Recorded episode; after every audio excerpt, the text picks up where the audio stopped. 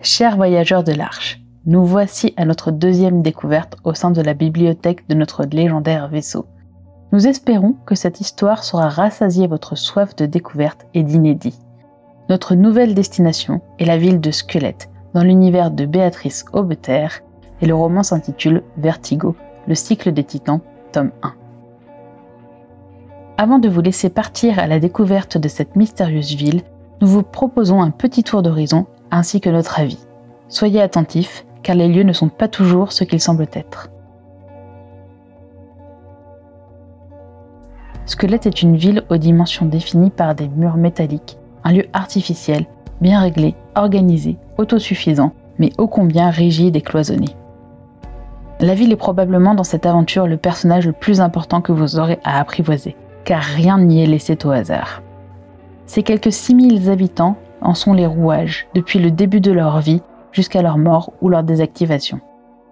Chacun est assigné à une tâche qui le définit et dont on peut identifier la nature en fonction de ses vêtements. Astreinte à un horaire strict, la besogne s'effectue sans délai et les rares temps de loisirs sont dévoués à des intérêts pratiques, utiles et imposés. On ne s'ennuie jamais à Squelette, on n'en a pas le temps. On ne se pose pas de questions, on ne s'inquiète pas pour soi et encore moins pour les autres. Squelette y pourvoira. C'est par la vision de quatre personnages que l'aventure s'articule. Anna, Ash, Angelia et Swan. C'est avec Ash que nous faisons nos premiers pas. Elle est, depuis 8 années, dans une équipe d'entretien électrique à Squelette. C'est un métier parfois risqué, surtout lorsqu'elle doit escalader et travailler sur les côtes qui s'élèvent jusqu'à la tête de la ville d'acier. Comme ses collègues, elle connaît les manœuvres et les risques du métier, mais une erreur ou un faux pas sont si vite arrivés. Dès le départ, notre jeune ouvrière va se retrouver dans une dimension méconnue de squelette. Un peu désorientée, elle sera prise sous la protection d'un personnage habillé de cuivre et défiant la gravité. Vertigo. Cette rencontre provoque chez elle une remise en question de la société qu'elle a toujours connue.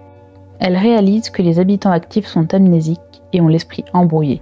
Ils ne sont pas conscients de la véritable nature de la ville. Agnès s'interroge. Où sont les enfants les gens inactifs à la fin de leur carrière? Qui sont les capteurs? Comment la cité se fournit-elle en nourriture et en eau? Pourquoi toute cette organisation rigide? Bien des mystères auxquels elle n'avait jamais pensé et que le mystérieux Vertigo lui fait explorer et découvrir.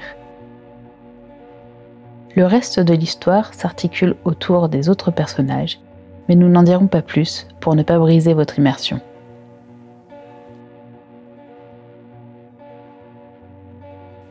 Grâce à une écriture souple et élégante, appuyée d'un style agréable, Béatrice Aubeter nous offre un voyage mémorable et intrigant.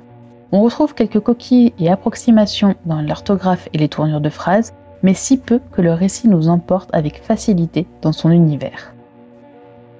Dès le premier chapitre, vous serez happé par cette ville aux allures étranges. Vous partirez à la découverte de ses personnages et de ses règles. Dans une atmosphère dieselpunk, ce roman de science-fiction flirte avec le surnaturel et nous offre une vision d'organisation sociale où la recherche du bonheur n'effleure même pas l'âme de ses habitants. Squelette est ce qu'elle est, mais qu'est-elle vraiment? Doucement, tel un puzzle dont les morceaux sont épars, le tableau d'ensemble se construit grâce au récit des personnages qui découvrent avec nous les éléments de réponse.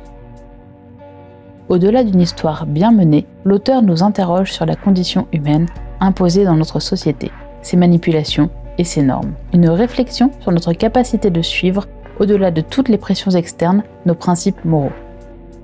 Ce roman est terminé et sera suivi d'un second tome, Maestrom, le cycle des titans, en cours de publication depuis février 2018.